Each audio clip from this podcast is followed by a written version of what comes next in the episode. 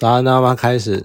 呃，今天来讲电影是《星际异攻队三》。就算说，直到今天我还没有看蚁人跟黄蜂女的量子狂热，就是第三集，就暂时呢只能从评价然后来推测它的好坏。而且原本以为说，迪士尼之前不是都会在什么四十五天哦，还是什么九十天、四十五天之类的吧，就上架串流嘛。结果呢？哎，上超久了都没有上哎，然后直到下礼拜的样子吧才会上，所以我可能就是串流才会看。所以反正我到现在都还没有看过《蚁人三》就对了。可是我想呢，从评价来推论《蚁人三》，然后再回顾之前看过的漫威电影《星际异攻队三》呢，它应该是漫威从《复仇者联盟：终局之战》以来，我觉得最具娱乐性的作品。就算说蜘蛛人无家日无家日也是不错，可是他找了一堆外挂，我觉得太犯规了。他光三代。蜘蛛人同堂，然后还有就是一二级的一二代的那各式各样的反派，干嘛？就你找一个外挂演员来嘛，那情怀吹到底，卖到满，所以我觉得太犯规了。所以我觉得真的《星际攻队三》算是娱乐性非常好的一部电影。那你去回顾每一部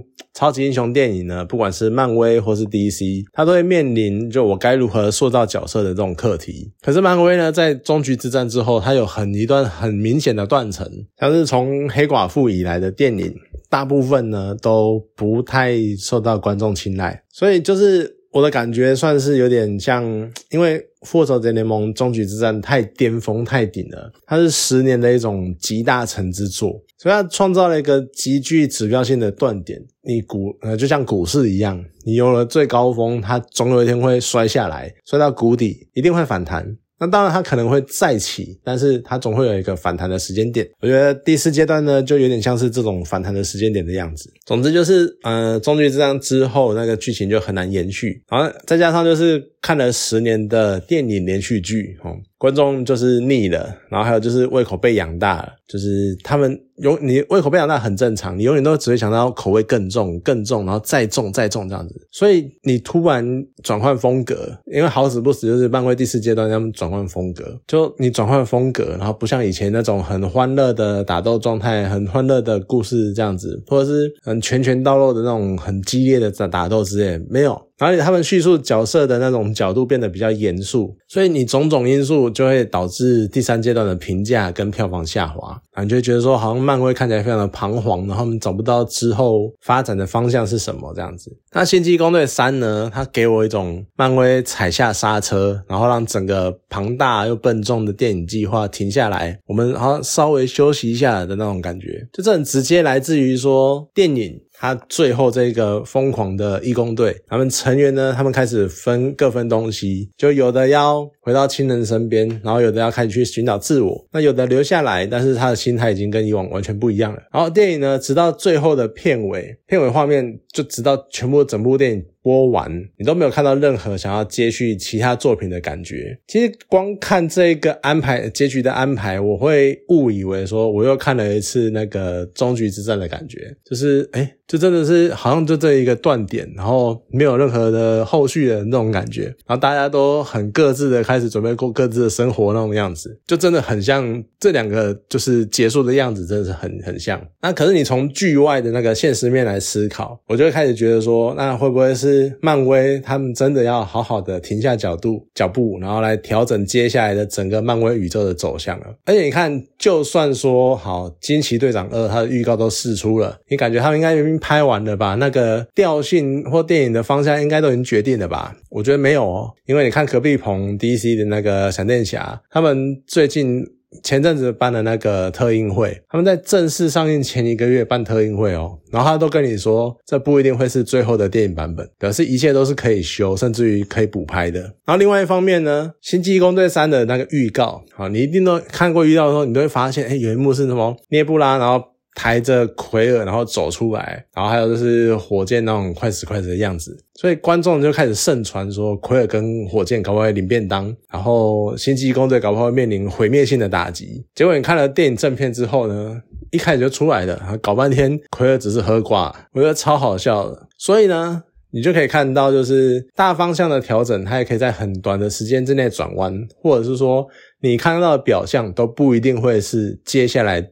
真实会呈现的样貌。那话说回来，就是看到奎尔喝光的那一幕，我突然那一幕，我突然有一种，哎，漫威终于回神了，真的是熟悉的样子最对味。就漫威超爱用预告来骗观众的，所以我觉得可能那算是从看电影那一幕开始，我就会觉得说，哎。星际异攻队三应该会不错，嗯，就当然超马后炮的。可是这在那一幕的时候，我就开始对整部电影开始有兴趣啊。虽然星际异攻队二对我来说，我一直都觉得印象有点薄弱，就看到很多人那边讲说什么星际异攻队一二三集都超棒、超好看的，干嘛干嘛。可是说真的，我第二集好，除了揭露奎尔的老爸是天神族之外，我好像真的是一时之间想不起来他到底发生了什么事情。我觉得表现真的是有点差强人意。可是不得不说。整个系列的三部曲呢，我觉得在詹姆斯·冈恩的手里面，他一直都能够维持一个很稳定的水准，我觉得真的算是蛮厉害的。可能也就是因为。嗯，整个系列他都是同一个人去负责，所以他才可以这么完整的去衔接整个剧情的，比如说角色成长啊，或者是剧情的曲线啊，或者是各种伏笔、彩蛋之类的。你边看第三集呢，你就会有很多次边回想到前两集的很多算蛮经典的场景，或是很经典的桥段。尤其是最后呢，以《Come and Get Your Love》这首歌在做收尾，我觉得真的是让人非常的感动。就他当然好像也不是真的最后一首歌，可是他就给你一种有始有终的感觉。觉当初星爵听着这首歌出场，最后火箭听着这首歌，然后迈向下一个阶段，就有种交棒的感觉。我觉得那个。气氛真的是弄得超赞超好的。不过其实话说回来，我就觉得，啊，你詹姆斯·冈恩，你是不是因为去隔壁 DC 哈接总裁，所以你是不是开始在偷枪漫威？呃，你看像奎尔，他调侃至高进化，他就是在暗酸那种超级英雄电影的主角啦、大魔王啦，每次都嘛是什么固定的特征啊，就譬如说征服世界啊，或怎样。然后我最棒，我最屌，我最强这样子，或者是各式各样的心理因素，譬如说什么呃恋父情节啊，或者什么呃失去家人的什么东西。心理的圈线干嘛的？大家都是一模一样的模板。他偷偷枪这件事情，好，先不要提这个好了。你看，光他们看到那个大魔王太空船里面有一堆小孩，我那一段真的直接笑出来。尤其他后面还开始跟那个小朋友也在求寻求协助啊，或释放他们干嘛的？我都觉得你没有在偷凑前阵子的某部超级英雄电影里面的小朋友军团吗？就我觉得刚刚恩他就是在讲说，这个才是。该如何对待一群小朋友的正确的方式，这样子，我觉得超酸超好笑啊！真的是看到小朋友在那边奔跑或者在那边撤退的那个样子，我真是狂笑。是可能可能人家讲说什么刻板印象干嘛的，对，然后你可能什么所谓不落窠臼干嘛的，可是你看到小朋友拿起武器打架，你就是会觉得很跳痛嘛，就是很突兀嘛，就是会觉得很莫名其妙嘛，所以我觉得。他真的是超超级在偷酸的，而且另外一方面呢，有一幕我也觉得你根本就在酸迪士尼的不流血政策吧，就是一个小动物角色，然后他被背后开枪，然后他还正面特写那个身体的正面哦，他没有渗血或是任何的穿透。他只是一个小动物，然后被近距离的背后开枪，子弹居然没有穿过，然后没有任何流血，那就是很平淡的，他就突然往后倒了。我觉得这一段超像的，就是然后角色甚至于是我们常看到的，你中弹什么的，因为那个血啊什么的，角色会吐血他也没有，假设就是直挺挺的往后躺，然后躺下来，然后倒在地上。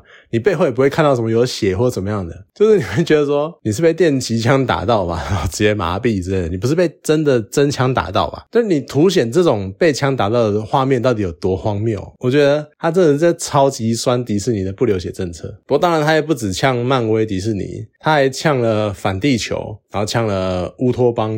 然后甚至于他最呛的就是那种什么创想要创造一群和平生物的人，就是至高进化。他想要创造一群呃个性然后非常温和的动物，这样子还能够建立他心中的乌托邦。可是至高进化本人超暴力的，呃超超容超级容易暴怒的，我觉得真的是超级莫名其妙。然后甚至于呢，永远都会有人像是在里面就是至高进化嘛，那。世界外面的人就是各式各样的发明者、创造者，他们都会觉得啊自己是神，然后他们试图去创造世界，然后创造生命。那这个样子，就你谁？你真的把自己当成造物主？你真的把自己造当成神了？是不是？你真的把自己当成自然的吗？对啊，我就觉得这些人脑子真的是很聪明，聪明到很有问题这样子。而且火箭呢，它是至高进化所创造的啊改造的各式各样的物种里面，唯一一个真的自己能够突破去有具有它的创造力的，我就会再度想起就最近很热门的人工智慧议题。你看，其实说穿了，人类他们还是不断的试图创造新的物种，从以前可能是生物配种啊，或者是改造之类基因改造，然后再到机械人啊之类的，然后到数位世界。去试图创造不同的意识，这样子，也许我们还没有创造出具有创造能力的物种，就有点绕口令。可也许这件事情呢，算是一个蛮值得庆幸的事情。毕竟，我觉得目前人工智慧跟人类的差别，真的就还是在创造力上面。可是，我也觉，我也相信，就是还是有很多人，他们一直不断的在攻击，在试图突破这个障碍。当我们真的跨过了这道界限，就不知道世界会变成什么样子。就。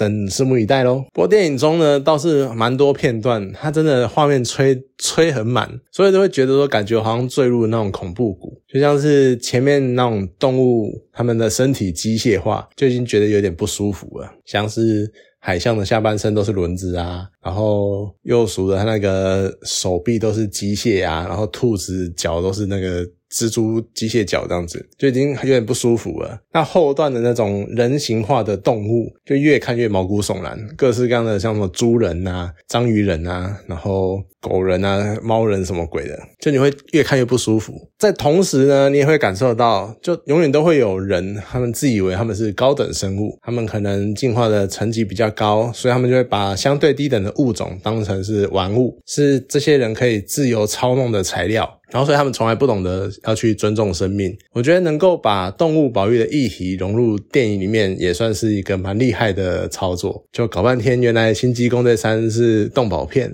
嘿。真的是很有趣。那话说，就是我刚刚讲嘛，看了开场之后，发现哎，我被预告，然后还有观众的猜测骗了，就搞半天不是这个样子。所以呢，就开始觉得说，哦，那这部片应该就是调性应该会延续前两集，就是那种在各式各样欢乐的场景中，然后成成长，然后最后打败某个野心爆棚的外星人吧。就我觉得剧情的走向大概又是这个样子。可是呢，剧情支线他在描述火箭以前的经历的片段，还有跟他各式各样的火。箭与他的欢乐好伙伴们的那些片段，我真的是超级忍不住的。尤其是火箭准备带大家逃走，到最后自己跑掉那一段，然后以及火箭差点要跨入白光，但是被挡住。那这两段，我真的是完全止不住泪水，就看的是狂哭、狂流眼泪这样子，一把鼻涕一把泪。然后更夸张的是，当火箭就最后看到自己的同种幼体，然后他进而看着旁边的告示牌，然后知道自己真实的身份是什么的时候，我真是狂笑。那那是应该是整部片。我笑最大声的一段，因为他一直长久以来，他一直强调我是獾啊，I'm badger，I'm not raccoon，